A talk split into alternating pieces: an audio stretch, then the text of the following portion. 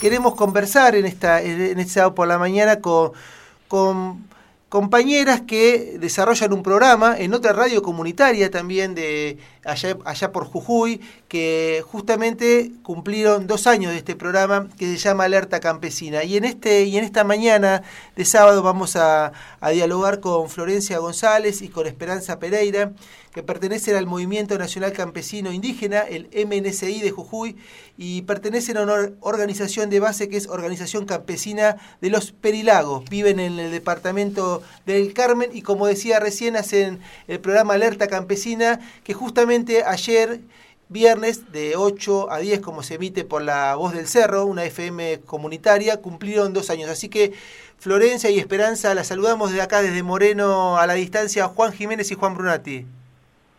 Hola, buenos días, ¿cómo están? Eh, muy feliz de compartir este espacio. Para nosotros también un gusto, aparte de experiencias radiales tan, tan lejanas, así que un, placer para nosotros charlar contigo. Lo primero es que nos cuentes un poco cómo, cómo surge esta, este, este recorrido de, de alerta campesina, cómo, cómo, cómo surge esta experiencia radial que ustedes, que, que hoy cumple dos años, digamos.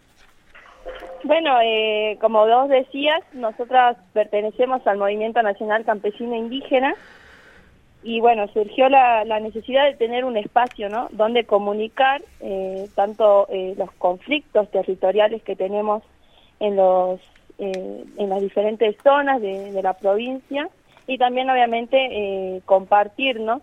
Las producciones que tenemos, el trabajo que hacemos desde las organizaciones y bueno, surgió la necesidad de, de tener y de, de, crear ¿no? un espacio de comunicación que hoy es Alerta Campesina, que no solamente eh, incluye ¿no? la información uh -huh. eh, del movimiento nacional, sino también eh, presentamos una coyuntura más abierta, local, provincial, nacional, con, internacional también, uh -huh. compartiendo eh, las experiencias, trayendo la, las voces de diferentes organizaciones barriales, eh, urbanas, campesinas, comunidades indígenas, así que es un, un espacio bastante abierto e incluyente para toda la comunidad. Florencia, y seguramente creo que estaba ahí también contigo Esperanza, no, un poco también no, nos interesa conocer eh, más allá de esta experiencia re interesante y como decía Juan, nos aleja y nos acerca siendo una radio comunitaria y un programa que de alguna manera entendemos que quiere llegar a esas voces que no son las más escuchadas habitualmente. Un poco cómo están viviendo ustedes también allá en Jujuy, eh, bueno, la situación, las problemáticas que atraviesa también el movimiento campesino de Jujuy. Nosotros nos llega a veces, eso nos, nos interesa muchísimo hablar con, con, compañeros y compañeras de otra provincia, porque acá en, en Buenos Aires, en, el Gran Buenos Aires, siempre llegan noticias y bueno, ustedes sabrán como medio de comunicación comunitario que a veces las noticias las construyen ciertos sectores y dicen algunas cosas de las que pasan y otras siempre se silencian. Y un poco queríamos, ha llegado información de lo que está pasando allá en Jujuy en relación con, con el gobierno de Gerardo Morales, cómo están viviendo en este contexto esta situación también como Movimiento Nacional Campesino Indígena en Jujuy. Buen mediodía, Juan. Eh, Juanes, este, yo soy Esperanza. Sí, bueno, nuestra situación viene siendo complicada. Nosotros venimos luchando hace cuatro años. En este ya, en lo que es el comienzo de este año, directamente nos hemos posicionado a enfrentar este gobierno de, de, Gerardo Morales trabajando en conjunto, así como también dijo en un momento Flor, trabajando con las organizaciones sociales, nosotros estamos deteniendo distintos avasallamientos que están haciendo dentro de la provincia, particular, particularmente nosotros, nuestra organización de base está en contra de un negocio inmobiliario acá uh -huh. en la zona de Los Diques, un lugar donde, eh, donde viven aproximadamente 100 familias y es una producción agroganadera y lamentablemente quieren desalojarnos para hacer este un negocio inmobiliario. Alrededor de toda la provincia nosotros nos encontramos con todo este tipo de irregularidades, nos encontramos con comunidades que están este, siendo avasalladas por la mega minería, también este cómo se hace el, este, lo que es la soja, cómo se avanza también con el tabaco, el agronegocio la verdad que ha ocupado mucho mucho en este momento en toda la provincia y todo esto lo avala eh, no solo el gobernador, sino también toda la legislatura, que es la mayoría que ellos tienen en este momento, uh -huh. y el Ministerio de Ambiente, que todo es manejado y la justicia es manejada por, eh, por Gerardo Morales. Eh, te queríamos preguntar también, Esperanza, por, por la situación en relación con, con eh, bueno, la pandemia que estamos viviendo, con el COVID, ¿cómo, cómo es la situación allá también en ese con respecto a esto? Sí, la, Sí, la situación es como se, se visualiza lamentablemente en todos los programas de televisión. Eh, se tardó mucho el gobernador en poder este, trabajar en esto de la prevención y a último momento se empezaron a crear este, eh, estas carpas de campaña que no, no nos benefician a nadie porque lo que eh, principalmente se tendría que haber hecho era trabajar en los hospitales. Entonces en este momento nosotros tenemos un montón de carpas de campaña que que no están funcionando en su totalidad y que en realidad también son este, amigos del gobierno. Asimismo, también nosotros denunciamos en muchas ocasiones cómo era el tema de las minas, que se obligaba a los trabajadores y a las trabajadoras a continuar trabajando aún en esta, en esta época de pandemia y lamentablemente llegó un momento que todos se contagiaron y contagiaron a la población, porque las minas están este, en, por ejemplo, en un lugar que es Susque, que es muy alejado, y lo primero que ellos tienen cerquita es la salita. Entonces, lo primero que ellos se acercaron fue a la salita y contagiaron directamente a casi toda la población que está ahí y que la población encima está muy alejada de la capital. Entonces, en este momento sí, nosotros vivimos una crisis sanitaria terrible. ¿Por qué? Porque ellos, como te decía, por ejemplo, en el caso del negocio inmobiliario, nosotros acá no tenemos un COE en la zona de los diques, pero sí tenemos una agencia que vende lotes. Entonces, este la situación es lamentable en este momento. Para los que recién se incorporan a, REC, estamos dialogando con Florencia y con Esperanza, que son integrantes del Movimiento Nacional Campesino de Jujuy. Y en este sentido, con lo que vienen diciendo ambas, quería preguntarles, eh, como Movimiento Nacional Campesino, ¿qué perspectiva tienen en, este cambio, bueno, de gobierno eh, y en esta claramente estamos en una situación de pandemia que, es compleja, pero ¿qué perspectivas tienen como Movimiento Nacional Campesino a nivel nacional? Estoy hablando porque a nivel provincial bien vos lo detallaste, que las perspectivas no son muchas o son o, no son buenas de alguna manera, pero a nivel nacional, ¿qué perspectivas tienen de, incorporar estas políticas que ustedes de alguna manera vienen desarrollando a nivel provincial con los movimientos nacionales campesinos de distintas provincias para que puedan tener una visibilización nacional? Eh, bueno, nosotros eh, tenemos una, una, perspectiva de construcción eh, bastante positiva, porque bueno, recordar que un compañero de nosotras, que es Miguel Gómez, está a cargo al frente de la Secretaría de Agricultura Familiar Campesina Indígena a nivel nacional, también que fue una institución, una de las tantas instituciones que fue desmantelada por el gobierno de Mauricio Macri, y bueno, estamos eh, en un camino de construcción eh, bastante positivo, también eh, recordar ¿no? que una compañera de nosotros, que es Mercedes Taboada, estuvo reunida ¿no? con el presidente para, para tratar la ley de, reparación, reparación, histórica de la agricultura familiar, escuchar nuestras propuestas de construcción, que, que, nosotros apostamos a la soberanía alimentaria, ¿no? Que no es algo que, que por ahí resuena tanto ahora, pero no es algo de ahora, sino que es una, una tradición, una forma de, de, producir y consumir alimentos de, de manera ancestral, ¿no? de conocimiento y saberes populares que nos han transmitido nuestros desde nuestros bisabuelos y, y más, ¿no? Entonces empezar a crear a discutir y a proponer políticas públicas que beneficien a, nuestro sector, a, nuestro campo, que no tiene nada que ver con el campo del agronegocio.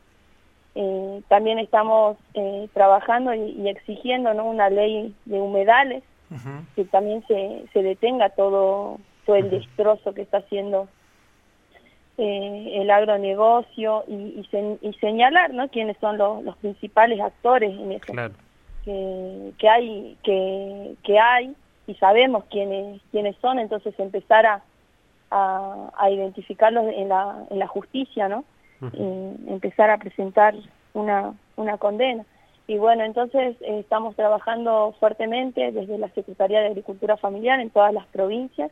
Acá en, en Jujuy eh, por ahí es un poco más complejo porque bueno seguimos con el hijo pródigo de Macri, que es Gerardo Morales al frente, pero bueno, tenemos compañeras eh, que pertenecen al movimiento nacional, que bueno, están al frente Anastasia García como coordinadora y, Gloria Mamaní, bueno, son compañeras que, que caminan el territorio, que saben lo que, lo que está pasando. Y es eh, así como estamos levantando la voz de las diferentes eh, zonas, de los diferentes territorios, para empezar a, crear ¿no? y, a, salir de esta, de esta emergencia sanitaria, que es donde más se ha aprovechado el gobierno ¿no? en avanzar sobre los territorios. Y también eh, decir que en esta situación se aprovechan para desalojar a las familias, para intimidarlas, amenazarlas, eh, para, con el fin de de, darle lugar a sus amigos empresarios, ¿no? Y crear negocios inmobiliarios como, eh, no solo amigos, sino parientes de él. En este caso hay, hay una zona acá en, el, en la zona de los valles, que es eh, la cooperativa Finca El Pongo, que hay que se asientan alrededor también de 100 familias productoras agrícolas y es eh, son familias que abastecen gran parte de la región NOA ¿no? con alimentos eh, frutihortícolas, hortícolas perdón, y eh, lo que está haciendo Gerardo Morales es eh, crear un monocultivo de cannabis que, que lo está llevando adelante su hijo Gastón Morales, ¿no? Sin ningún tipo de, consentimiento de la comunidad, eh, violando totalmente derechos, porque sabemos que la producción de, de marihuana por así decirlo, el monocultivo, acá no es legal. Entonces sabemos que esto, esta producción está destinada a países donde eh, son legales, pero bueno, con el fin de eh, seguir instalándose en más hectáreas y reduciéndole eh, el campo de producción a nuestros compañeros de, de la hortícola de la cooperativa Finca del Pongo Perico.